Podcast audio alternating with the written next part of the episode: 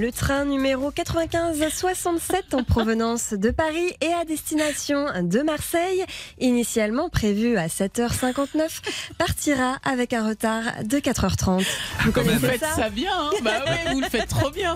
J'avais tellement envie de le faire. Bon, tout le monde a déjà vécu cette expérience, Oh clairement. Et dans ces cas-là, eh ben, c'est un peu à celui qui aura les nerfs les plus solides pour rester zen.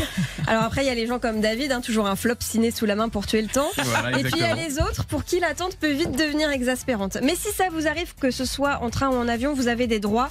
Alors je vous donne 5 conseils pour les faire valoir. Et promis, à la fin de cette chronique, vous aurez presque hâte de votre prochain train retardé ou vol annulé. J'espère que vous avez pris de quoi noter. Alors justement, Charlotte, quels sont ces fameux droits? Très bonne question, Peggy. C'est mon premier conseil. Renseignez-vous sur vos droits et ça tombe bien, je suis là pour ça. Alors évidemment, la base, c'est qu'en cas d'annulation, que ce soit votre train ou votre avion, vous soyez remboursé ou réacheminé aux frais de la compagnie. Mais en plus de ça, vous avez des indemnisations prévues par les textes européens qu'il est bon de connaître.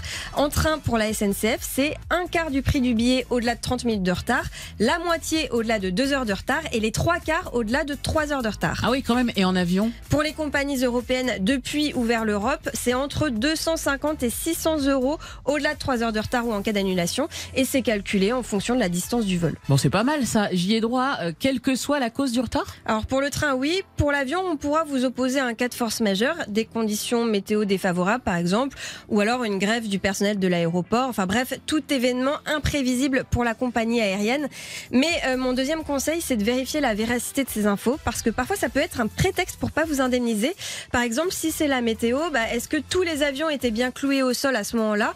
C'est deux trois recherches sur internet, un ou deux coups de fil. Vous pouvez avoir euh, la confirmation assez facilement. Bon, et alors si j'ai un préjudice important du style, je me retrouve sur un quai de gare en pleine nuit sans avoir euh, atteint ma destination, ou alors je manque un rendez-vous hyper important, j'ai le droit à des indemnités Oui, mais pour ça, il faut des preuves. D'ailleurs, c'est mon troisième conseil. Gardez tout.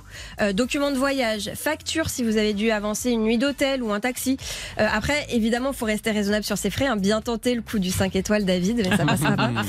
Et Si vous avez manqué à un événement, bah gardez la facture aussi de l'événement manqué. De toute façon, vous allez devoir justifier et chiffrer précisément toutes vos demandes d'indemnisation complémentaire. Et si c'est moi qui ai un imprévu et que je dois annuler mon voyage, je peux me faire rembourser Bah, pas toujours. D'ailleurs, mon quatrième conseil, c'est de toujours bien vérifier les conditions de voyage avant d'acheter votre billet. Pour la plupart des billets de train, c'est échangeable et remboursable trois jours avant le départ. Et pour les billets d'avion, c'est loin d'être systématique. Souvent, il y a plusieurs offres de prix en fonction de la flex- flexibilité du billet. Euh, et vous pouvez aussi prendre une assurance annulation. En ce moment, il y en a pas mal qui vous couvrent. Vous savez, si vous êtes positif au Covid, par Oui. exemple. Mm, mm. Euh, mais ça, c'est mon cinquième conseil. Vérifiez avant si vous n'êtes pas déjà couvert par votre carte bancaire. Ah bon, mais comment ça? Il y a de nombreuses cartes bancaires qui vous couvrent pour tous ces imprévus et parfois vous ne le savez même pas. Elles peuvent même compléter l'indemnisation de la compagnie si jamais la compagnie refuse d'indemniser certains préjudices. Ce serait quand même dommage de passer à côté Bah oui. ou de faire doublon avec une deuxième assurance. Vraiment, c'est souvent le cas pour certaines personnes. Et puis Peggy, j'ai un petit conseil bonus. Soyez patient parce que ces démarches, elles peuvent être longues et fastidieuses, mais vraiment, ne lâchez rien. Vous avez ces droits, il faut les faire valoir. Et si jamais vous craquez et que vous n'en pouvez plus d'attendre, bah, vous pouvez toujours contacter Petite Auto Promo, ça peut vous arriver. Eh oui, retour de Ça peut vous arriver avec Pas Charlotte mal. Méritant, avec David Buron, présenté par Julien Courbet sur RTL, dès le 29 août, lundi 29 août, et ce sera de 9h à midi. Exactement. Le rendez-vous est pris. Merci Charlotte.